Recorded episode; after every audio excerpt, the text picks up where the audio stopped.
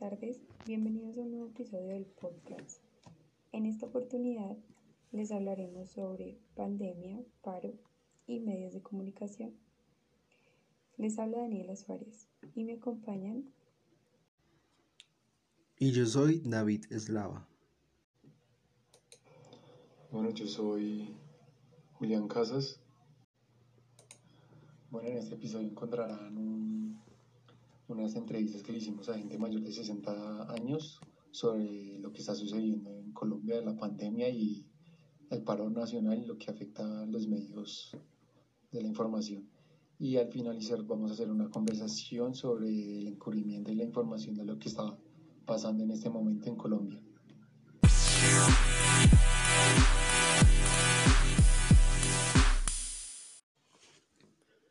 Bueno, aquí nos encontramos con Carlos Grisales, que tiene 68 años, y le vamos a hacer una serie de preguntas que va a responder muy cortamente. Las preguntas serían, primero, ¿cómo ha vivido la pandemia? Segundo, ¿cómo han sido sus hábitos de consumo de información durante este tiempo de pandemia? Tres, ¿qué opina sobre lo que está pasando en el país? Y cuarto, ¿cómo se informa sobre lo que pasa en el país? Mi nombre es Carlos Grisales y tengo 68 años. Uno, la pandemia la he vivido realmente de manera eh, muy acuciosa en cuanto a, que he estado cuidándome mucho, eh, haciendo caso a todas las recomendaciones y en casa y laborando desde casa. Dos, mis hábitos de consumo en cuanto a la información han sido pues todo lo que los medios de comunicación que han sido jugado un papel importante en esta crisis eh, sanitaria y eh, todas las redes sociales que también nos han informado bastante. Los, eh, en los centros comerciales hay suficiente información, en los supermercados, en todas partes hay mucha información, entonces esos son los hábitos de consumo. Tres, lo que está sucediendo en el país es algo que ya se veía venir desde hace mucho rato, desde hace mucho tiempo. Creo que eh, hemos aguantado demasiado de todo lo que nos hacen a diario. Eh, toda esta crisis de, de, la reforma tributaria era algo que tocaba o tocaba o tocaba pararlo de alguna manera y por lo que está pasando. No estoy de acuerdo con el vandalismo, con todo lo que ha sucedido alrededor de todo esto, porque esto son cortinas de humo, pero eh, me parece muy bien. Eh, y ahora se acaba, de se acaba de caer también la reforma a la salud, importantísimo para todos nosotros que somos eh, personas de, de, clase media, que somos los que estamos resistiendo todo esto y que somos los que estamos en la calle luchando para que no haya una reforma tributaria tan salvaje como la que nos planeaban hacer. Cuatro, toda esta información que ha, ha, ha desplegado tanto las plataformas digitales como los medios de comunicación, como todos estos eh, medios eh, escritos también en cuanto a las redes sociales que han sido importantísimos en todo esto, aunque en algunos, momentos, en algunos casos han hecho mala, mala información, han dado noticias falsas, los noticieros un poco exagerados en cuanto a todo esto y tratan de calmar o apaciguar las cosas cuando ya están encendidas, pues la verdad ha sido más desinformación que información, pero bueno, hemos entendido un poco lo que está pasando y, lo vivimos en las calles nosotros mismos. Bueno, en mi caso, mi entrevistado es doña Edilma de León, tiene 70 años y es la amiga de mi mamá. La primera pregunta, pues, ¿cómo han vivido la pandemia? La segunda es cómo han sido sus hábitos de consumo de información durante este tiempo de pandemia. La tercera es qué opina sobre lo que está pasando en el país. Y para terminar, la cuarta es cómo se informa sobre lo que pasa en el país. La pandemia la hemos vivido resguardados para protegernos del COVID viendo el noticiero. Me parece terrible, una cosa impresionante, porque este país no era para que estuviera así, porque tiene formas de cómo sobrevivir. Por los noticieros. Ok, gracias. Bueno, aquí me encuentro con Arquímedes Barbosa. Él tiene 70 años de edad y voy a hacerle unas preguntas. Pregunta número 1. ¿Cómo ha vivido la pandemia? Pregunta número 2. ¿Cómo han sido sus hábitos de consumo de información durante este tiempo de pandemia? Pregunta número 3. ¿Qué opina sobre lo que está pasando en el país? Pregunta número 4. ¿Cómo se informa sobre lo que pasa en el país?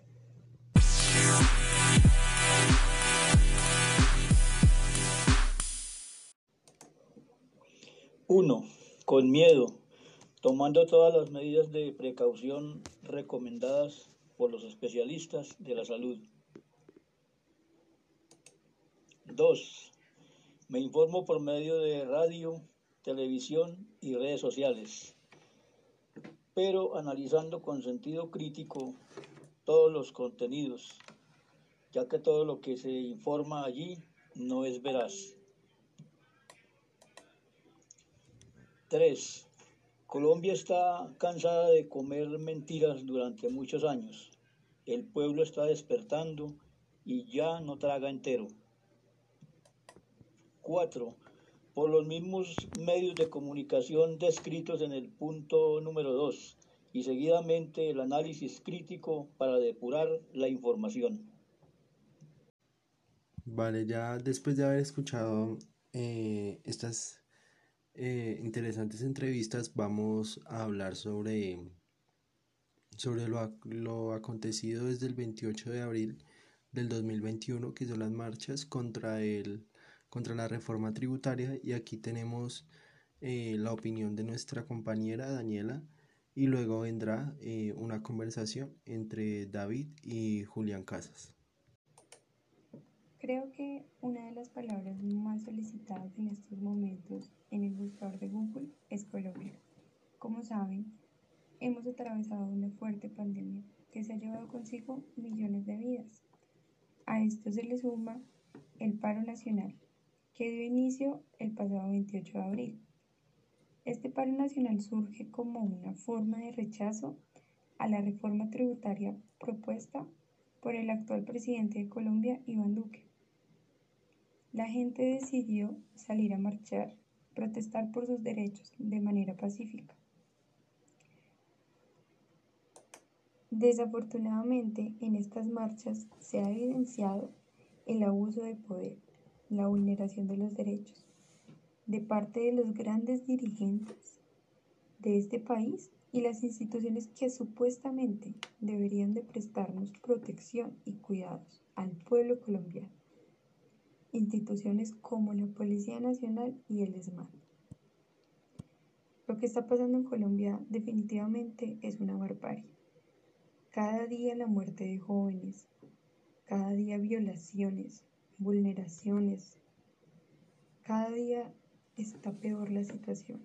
Lo triste de la historia, aparte de todo, es cómo los medios de comunicación, canales de noticias que son muy reconocidos, canales nacionales, han ayudado a maquillar lo que verdaderamente está pasando. De cierta manera, han dado un aval a estas instituciones para que sigan cometiendo esos crímenes contra nuestro pueblo. Es muy tenaz que los medios de comunicación se presten para esto. Ellos también son pueblo, pero no lo han aceptado. Afortunadamente, para estos momentos, la mayoría de personas tenemos y contamos con un smartphone. ¿Para qué? para en el momento en que se estén vulnerando estos derechos puedan grabarlo, puedan dejar una evidencia. De esta manera es que en el resto de las ciudades se conoce lo que está sucediendo realmente por medio de las redes sociales. Redes sociales como Facebook, redes sociales como Twitter, como Instagram, han sido de gran ayuda para ayudarse entre el pueblo para demostrar quiénes son los que están vandalizando todo, quiénes son los que están dañando el paro, quiénes son los que están dañando la marcha. Es triste como los medios de comunicación, canales reconocidos, se han prestado para esto, para dañar al pueblo, para lastimar, para masacrar, para dar la razón a estos comportamientos tan bárbaros. Para concluir lo que pienso sobre la situación por la que está pasando en Colombia, quisiera tomarme un espacio en este podcast para agradecer a todas y cada una de las personas que han participado de manera positiva en este paro. Es muy bonito ver cómo un pueblo se une por una misma causa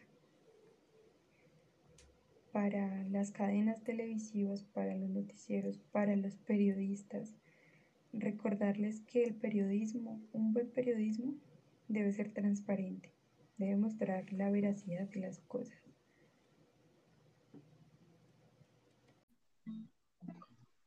Gracias Daniela por tu opinión. Y David, ¿qué, qué opinaste sobre lo que está sucediendo en Colombia? Bueno, pues eh, como todos sabemos, la, pues la reforma tributaria fue, empezó, o sea, la, la lanzaron al, al Congreso, la lanzaron el, el 15 de abril, y pues desde el 15 de abril todo el mundo se, quiere, se quiso movilizar, ¿cierto? El 28 de abril. Entonces uno veía Instagram, uno veía como las noticias lo decían como que muy suavemente, o sea, uno veía noticias y mostraban la reforma tributaria como, o sea, no, como algo bueno, ¿sí? o sea, le hacían campaña, entonces eso fue lo que fue llenando como, como, ese, como esa furia, ¿no? De cómo no la querían mostrar a lo que realmente era. No nos beneficiaba, pues, a la gente, pues, de estrato bajo. Sí, o sea, era, era, era algo, o sea, afectaba a todo el mundo. O sea, la reforma tributaria planeaba grabar los servicios públicos de los estratos 4, 5 y 6 con IVA del 19%, incluyendo servicios de alcantarillado y aseo. O sea, yo vivo en estrato 4 y a mí un recibo del agua me llega por 200 mil pesos o menos, dependiendo, pero lo normal son 200 mil pesos. Entonces, con esto, ¿cuánto hubiera subido? Entonces es muy complicado para mí ya pagar un recibo de 200 a tener que pagar mucho más por eso. Entonces, por, por, otra parte, también le subirían los, el IVA al cilindro de gas. Esto afectaría, digamos, no sé, donde comemos eh, hamburguesa en la calle, ¿sí? O sea, ellos compran los cilindros con, sin IVA. Entonces, ahora imagínense cuánto les valdría comprándolo con IVA o las familias que no tienen la que no tienen gas, entonces les toca comprar el cilindro y son familias de bajos recursos más que todo. Entonces, eso es muy, o sea, es, es, algo que realmente no de lo que uno gana. Sí, no, y, tiene, y los únicos estratos que se mantienen fuera del IVA sería el 1, 2 y 3. Pero, ¿cómo quiere mantenerlos fuera del IVA si le están subiendo a la canasta familiar, o sea, a los alimentos? Afecta a todo el mundo. Y más, de la reforma tributaria tiene muchas cosas. También afecta directamente a los campesinos. O sea, no sé cómo explicárselos, pero según a mi manera de entender, Em, a los campesinos ellos pagan como un IVA, pero luego el gobierno se los devuelve. Y si ustedes investigan, solo el gobierno les va a cambiar una palabra como de ese contrato y ya no les va a devolver ese IVA, así como ese subsidio. Entonces eso también afecta comprar los productos más costosos. Y tras de que a los campesinos les compran las cosas con chichiguas, o sea, ya de por sí ya para ellos va a ser imposible vivir, ¿cierto? Y para nosotros nos va a quedar todo caro. Entonces sí me parece que, que valió la pena lo que se hizo el 28 de abril. Lo bueno es que la mayoría de, de gente de Colombia fue, fue, a manifestarse por esas, por la reforma tributaria, así que es algo bueno que todos nos unamos para, para un cambio en Colombia y y ya después de que se terminó la reforma, o sea, que ya cancelaron la reforma tributaria, se, ya estábamos pidiendo por, seguimos para que, o sea, el gobierno cambie, o sea, que Colombia cambie en realidad, que vaya para, para un bien. Sí, demostrar que acá no nos, no nos dejamos, que acá, o sea, que muchas veces aceptamos cosas que, que realmente que realmente no deberíamos aceptar, pero ya cuando se meten con la comida del pueblo, se meten con, o sea, para comprar cosas realmente innecesarias y, y no, y lo que quieren es quitarnos nuestro dinero y por qué nos lo hacen a los, a los congresistas, ¿no? Que ganan tanto dinero y realmente no trabajan, o sea, casi no trabajan, si se pueden mirar, esa gente, o sea, les regalan el dinero, ¿sí? Y no debería ser así, o sea, si ellos están ahí es para servirnos a nosotros y deberían, no sé, ellos mismos bajarse el sueldo, ¿sí? Bajárselos, o sea, de una, de una manera radical. Sí, ellos no se quieren bajar ese sueldo de 30 millones.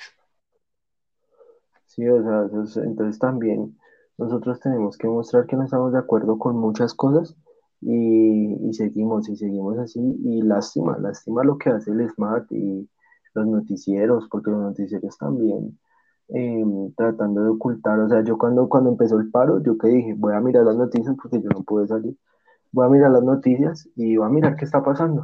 Y yo prendía Caracol y solo decía, y no decía nada, o sea, era, era como muy poquito. Las noticias no estaban con Colombia, las noticias, o sea, las, los nacionales de, importantes, los de que tienen mejor prestigio en Colombia, el Caracol y RCN, y solo apoyaban más al gobierno, o sea, mostraban la, lo, malo de las manifestaciones, aunque bueno, también era así, pero no estaban mostrando que el SMAT estaba, o sea, estaba matándonos.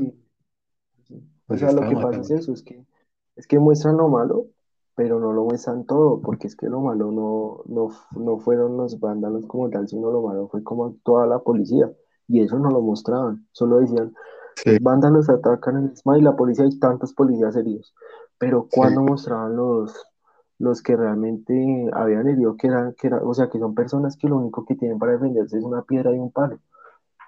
Y lo que se fortaleció en los medios fueron los medios pequeños, los nativos que pues o sea, ¿cómo cubierto el paro. ¿Cómo es posible que yo, yo me tenga que informar por un influencer?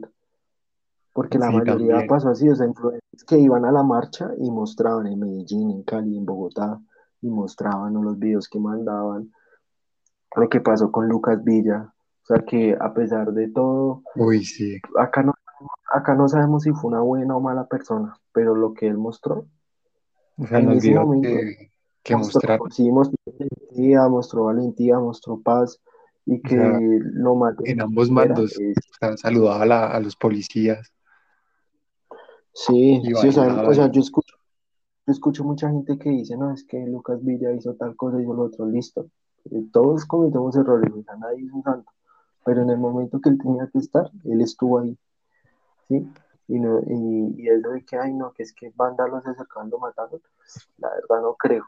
Sí, uno, uno se informado más por, por las redes sociales que por el noticiero. y también, y también, y también mirar que el noticiero ya se puso, o sea, si uno mira las noticias es un porcentaje muy bajo. Bueno, en ese momento, en el momento donde todo estaba muy, muy caliente, mostraban muy poco de lo que era la marcha, mostraban, ay, no, mire, estos puntos están, están llenos de gente, nadie puede pasar el transporte, la gente, la gente está preocupada porque no puede llegar a sus casas, pero, o sea, realmente no era así, la gente estaba marchando y lo que estaba haciendo era corriendo a los demás y eso no lo mostraban. Y, lo, y, y uno miraba las noticias y era como 20 minutos de, o 15 minutos de las protestas y 45 minutos de COVID, porque eso sí, ese COVID sí que lo usaron solo para, ¿para qué? Para, para una cortina, para no mostrar era como la excusa para hablar de COVID y estupideces, ¿sí?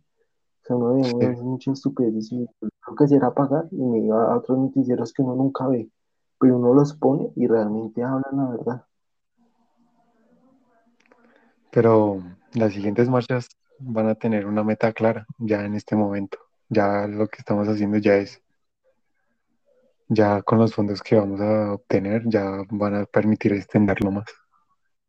Y este no es el único intento del gobierno para recaudar fondos, para despilfarrarlo para sí mismos. Sí, ellos, sí, ellos lo creen, lo creen, creen que mostrando, es que, o sea, es que era muy, o sea, son muy descarados como mostraban esa reforma tributaria como, como algo, algo fantástico, o sea, Colombia se vuelve rico con eso, O sea, fue realmente estúpido y, y no, y también eh, mucha gente, o sea, paró, o sea, dejó de protestar cuando se cayó la reforma tributaria, pero luego cogió mucho auge cuando, para tumbar la reforma a la salud, que los que la leyeron, para no alargarnos más y ya terminar con esto, los que la leyeron saben que era un descaro, o querían literal dejar morir la gente al frente de las clínicas. Entonces, si se toman el tiempo de leerlas, van a sentir la misma rabia que mucha gente sintió y por eso siguieron marchando. Y esto continúa, eso continúa y lo importante es informarse y, y darse cuenta de lo que pasa en nuestro país porque a todos nos afecta, de alguna manera, a todos. Que, mucha gente no haga, haga mire, mire para otro lado es distinto, pero que te afecta, te afecta. Entonces, nada, como decía Daniela, muchas gracias a la gente que realmente estuvo ahí y que sigue. Y apoyarlos y, y informarnos para, para cuando salgamos a marchar, todos seamos conscientes de lo que realmente está haciendo y cuidarnos. Sí. Bueno, yo creo que ya. Ya, ya, aquí se acaba el podcast. Espero que les haya gustado las entrevistas, nuestra charla. Y nada, muchas gracias. Muchas gracias.